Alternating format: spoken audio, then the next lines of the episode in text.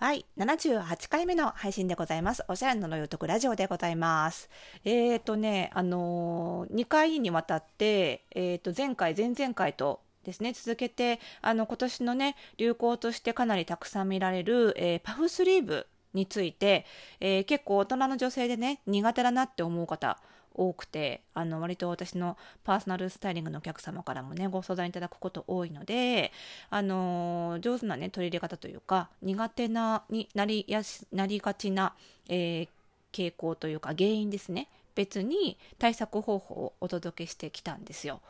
でえー、と今日もねその続きをしようかなと思ってたんですけども結構ねあのマシュマロとあとはラジオトークアプリでこれあの配信していてそこから、えー Google ポッドキャストだったりとか Apple ポッドキャストそして Spotify にも配信してるんですけどあのラジオトークのアプリで聞くとあの、えっとラジオトークの、えっと公式の機能であのお便りっていう機能があってポンとあの簡単にお便りを送れるんですね。そっちからも結構悩みをたくさんいただいてまして、まあ、お悩みとかご相談があの増えると秋だなって感じですよね。やっぱり季節が変わるとね衣替えしたりとかあの洋服買う機会が増えますのでねやっぱり悩みを改めて思い出す場面も多くなるんだと思うんですよね。であの今日もねあのちょっと引き続きあのパフスリーブの話をしてしまおうと思ってるんですけどもあのその次回からねあのどんどんお悩みまた回答していきますのでちょっとね投稿したんだけどなっていう方はもう少しお待ちください。ちょっと明日以降から怒涛のお返事祭りしていきますのでね。はい、よろしくお願いします。ということで、えっ、と、パフスリーブ聞いてない方ね、前回、前々回ぜひ聞いていただきたいんですけども、まあ、何か一つのデザインが苦手だっていう時にも、やっぱりこの3回にわたって解説できるということはですよ。まあ、あの、お悩みの原因とかって、あの、一つじゃないってことなんですよ。パフスリーブっていうデザイン一つとっても苦手になる要因がこれだけあるということでやっぱりねその原因をしっかり知らないと正しい対策が取れないのでそのまずはね原因を分析するっていうところですよね。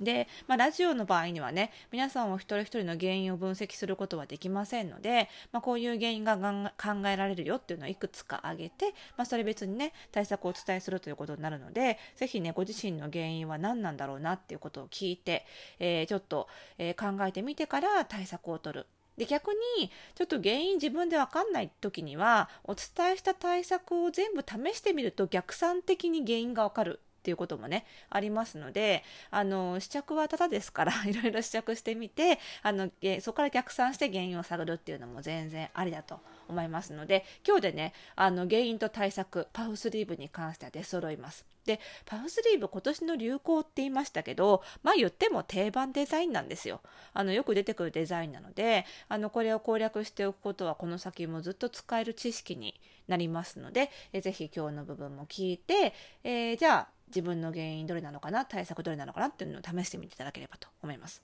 で、えー前前回一番初めはパフスリーブって可愛らしくなりやすいよねと。そのことが原因で似合わない人がいるよ。その対策はこれ。そして、え2回目はパフスリーブってうんと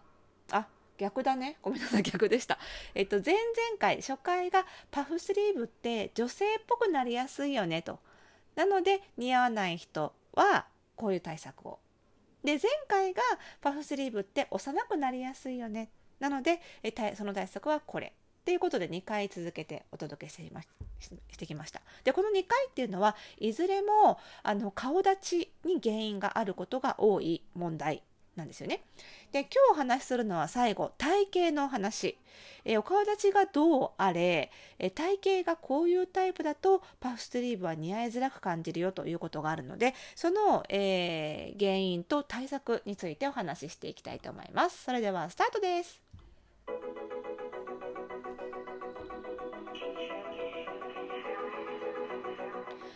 はい、ということで始まりました77、8回目かな？の配信でございます。おしゃれの呪いを解くラジオでございます。えーこの番組では、えーあなたに巻きつくファッションへの思い込みイコールおしゃれの呪いをバサバサと解いていきます。服装心理学をベースにおしゃれをもっと楽しみ、自分を変えるコツをお届けしています。お相手はパーソナルスタイリストで日本服装心理学協会代表理事の久野理沙でございます。今日もよろしくお願いいたします。ということで3回にわたってね私はパフスリーブが着られないのではないかという呪いを解除してきたわけですが、えー、最終回、えー、体型のお悩みに起因するパフスリーブの苦手意識を解決してしまいましょうということで、えー、体型なんですが、まあ、どういう体型がパフスリーブを苦手に感じやすいかというとですね、えー、まずは肩幅がやっぱり広い人は苦手に感じやすいです。っていうのはパフスリーブってね、もう物理的に袖が膨らむことで肩幅が膨らんでしまいますので、もともと広いという方は、さらにそこにパフスリーブのボリュームが加わることで、余計に体型の全身バランスが崩れやすくなる。そのためにえパフスリーブを試着して、例えば顔に似合ってれば、こう、近い位置で上半身だけ鏡で見た時はおいけるいけるって思うんですよで試着室出ていざ全身見てみるとあらっていうね。なんかすごい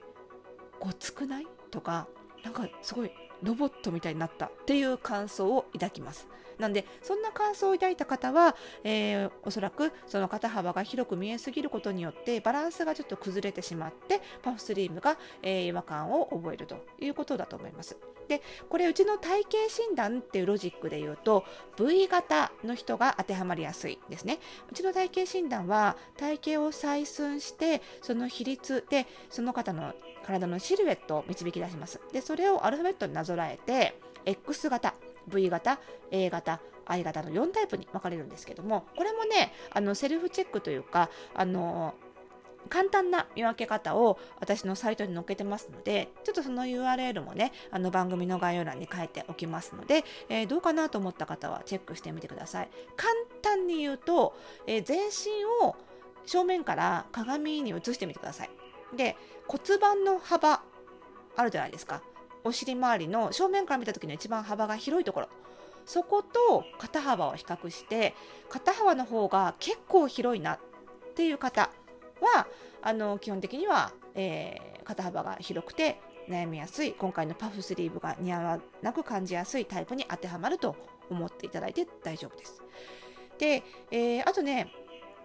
えーともう一つもう1種類、えー、パフスリーブがちょっとごつく見えやすい方がいてそういう方は、えー、肩だけが広いわけじゃなくて全体的にぽっちゃりしてたり全体的にがっしりしてる。うちで言うとぽっちゃり型の相型タイプの人。こう寸胴でかつ全体的にぽっちゃりがっちりしてる方。っていうのも同じくパフスリーブを着ることによって肩幅が広がって全体のボリュームが増して見えてしまってやっぱりごつく見えたりとかすることがあると。でじゃあこういう方たちパフスリーブを諦めなきゃいけないかっていうと決してそういうわけではありません。えっと、肩幅が広がってしまった分その肩周りので他のやり方で肩周りを華奢に見せる軽く見せることができればいいわけです。これ具体的に例えば、えー、パフスリーブなんだけど大きめの V ネックのものを選ぶ。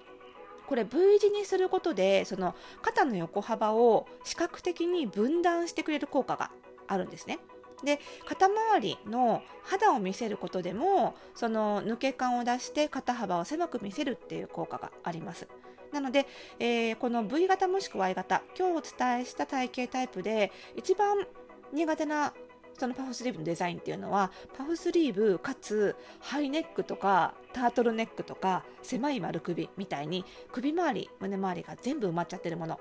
っていうのはもう布がガーッと続いてしまってかつ肩が膨らんじゃうので非常に肩周りが、えー、埋まってしまって余計ごつく見えやすく重く見えやすくなるのでまず首周りを V ネックにしてあげる。いやいやいやと。秋冬寒いから首出したくないよ。という方はですねあの V ネックじゃなくてもいいので首が詰まっていてもいいので、えっと、深めの、え長めのネックレスをすることで偽の V ラインを作ることでも多少効果はあります。肌を見せなくても V のこうラインで切ってあげるだけでも効果がありますので、まあ、特に冬場なんかはねあの首出すの寒いって方もいらっしゃると思うので、えーちょっとあの長めのネックレスでちょっと疑似 V ラインを作ってあげるということも考えてみてください。でプラスやっぱり、あのー、抜け感を出すつまり肌を見せるっていうのはあのー、首周り以外でも効果がありますので、あのー、パフスリーブでも、え冬場なんかね完全に長袖よりはせめて手首が見えるものできれば七分袖五分袖とかの方がより軽く見えると思いますのでちょっとね肌見せをするということをまず覚えてください。でそれでもちょっと厳しいなっていう方の場合にはパフスリーブなんだけどちょっと落ち感があるっていう方をするんですが生地自体がテロテロしていて張りがないもの。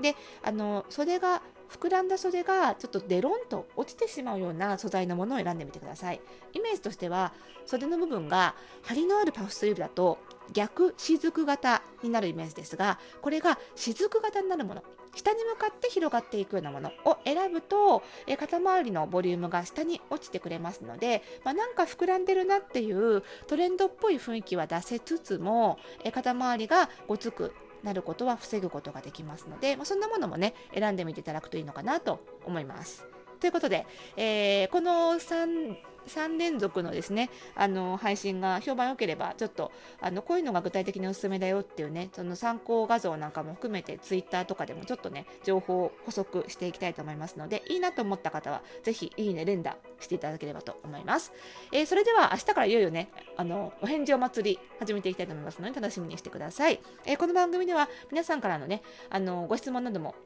ラジオトークのお便り機能かマシュマロで受け付けてますので、明日からちょっとお返事祭り始めますのでね、えー、この機会に質問を送りたいという方はぜひぜひ送ってみてください。えー、この番組の更新情報は各ポッドキャストサービスでは登録をすると、そしてラジオトークのアプリではフォローすると受け取ることができますので、ぜひこちらもご登録をお願いいたします。それではまた次回の配信でお会いしましょう。おやすみなさい。